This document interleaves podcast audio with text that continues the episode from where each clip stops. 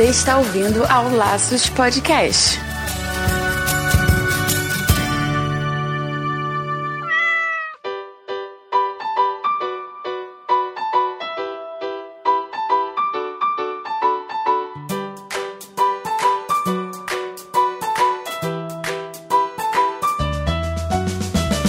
Olá, sejam bem-vindos ao Laços Dicas número 1.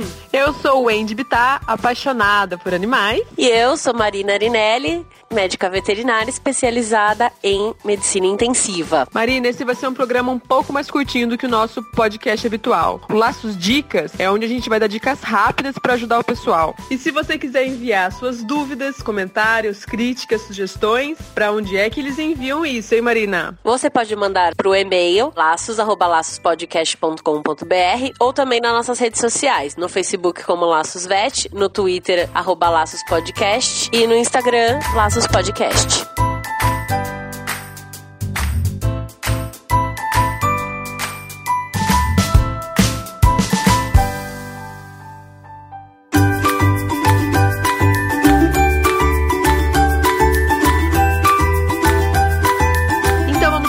Falar sobre comprimidos e medicamentos via oral. Marina, tem alguma dica que você pode dar pra gente? Wendy, a dica que eu dou para dar comprimido para cachorro e gato normalmente é misturar em alguma coisa que ele goste de comer. Facilita muito o trabalho, porque o cão ele acaba dando aquelas bocadas e ele come tudo que ele vê pela frente, né? Com algumas exceções. Mas normalmente ele come mais fácil. E o gato, às vezes, é um pouco mais difícil. Normalmente a gente não recomenda que fracione os comprimidos ou que abram as cápsulas para dar a medicação, porque a gente nunca sabe o quanto a gente perde de remédio, né? Quando a gente fraciona, normalmente alguma coisa vai embora, ou quando a gente abre a cápsula também um pouco do pozinho se vai. Então o certo é você conseguir dar ele inteiro. Conta pra eles aquela dica da manteiga que você me deu, que tá salvando a minha vida com o meu cachorrinho. Essa dica da manteiga é muito boa, porque quando às vezes a gente coloca no meio das coisas e o cachorro ou o gato não pega de jeito nenhum, a gente tem que colocar a goela abaixo, né? A gente tem que forçar porque ele tem que tomar o remédio. Então você lambuza a mão, lambuza o comprimido em alguma coisa que vai ajudar a escorregar. Então, seja um pouquinho de manteiga ou um pouquinho de azeite, você lambuza e aí ela não gruda na boca, né? Acaba sendo mais fácil. Ah, legal. E, e de gato?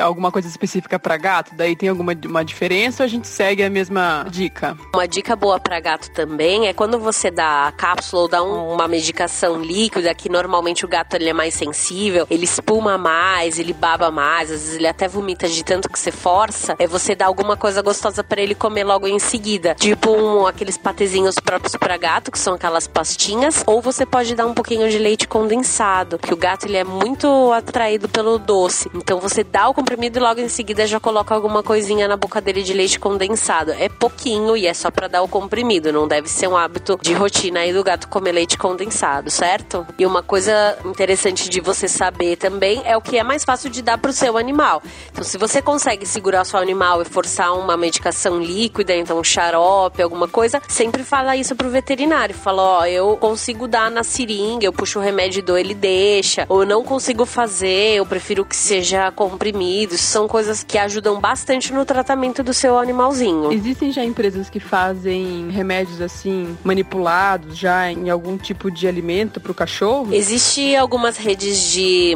drogaria, de manipulação que fazem medicamentos para animais. Tem algumas que são veterinárias, tem outras que não, mas existe sim. Existe uma drogaria, Wendy, que chama Droga Vet, que é uma drogaria especializada em, em manipulação veterinária. Eles têm umas formulações às vezes um pouco diferentes, assim, o remédio em forma de biscoito, existe em pasta, existe em pó, que daí é mais fácil de você administrar junto com a comida, mas já tem uma linha humana que faz também, né, de, de farmácia de manipulação, que faz a linha veterinária também. E aí algumas delas já incluem o biscoito ou o sachê, que é tipo uma pasta, um creme, né, que ajuda a administrar o remédio aí pro, pro animalzinho. Pô, essa opção é bem interessante, né? Deve facilitar muito a vida.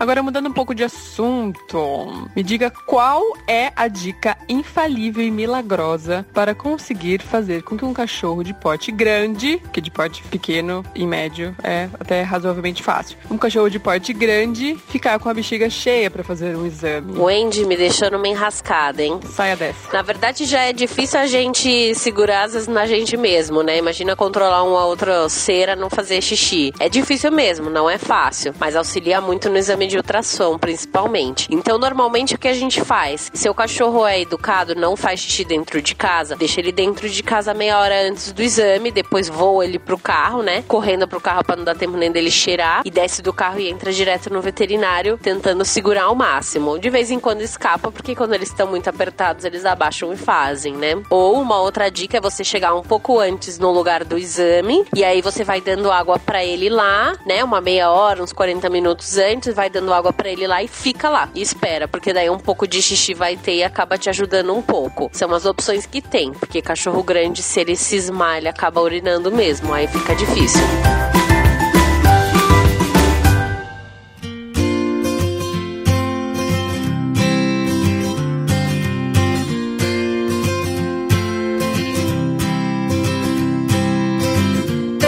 É isso, pessoal. Espero que a gente tenha dado boas dicas e daqui para frente teremos mais programinhas de dicas fáceis e rápidas para ajudar você com seu pet. E não esquece de durante a semana mandar recadinho pra gente. Como é que manda mesmo, Wendy? Pode ser pelo nosso site, laçospodcast.com.br, no Facebook, Laços Vet, ou ainda pelo Twitter, Laços Podcast. Não esqueça também de nos acompanhar pelo Instagram, no Laços Podcast. Tá fácil, hein? Semana que vem a gente tá de volta com um episódio novinho e completo para vocês. Beijo, até. Beijo, tchau.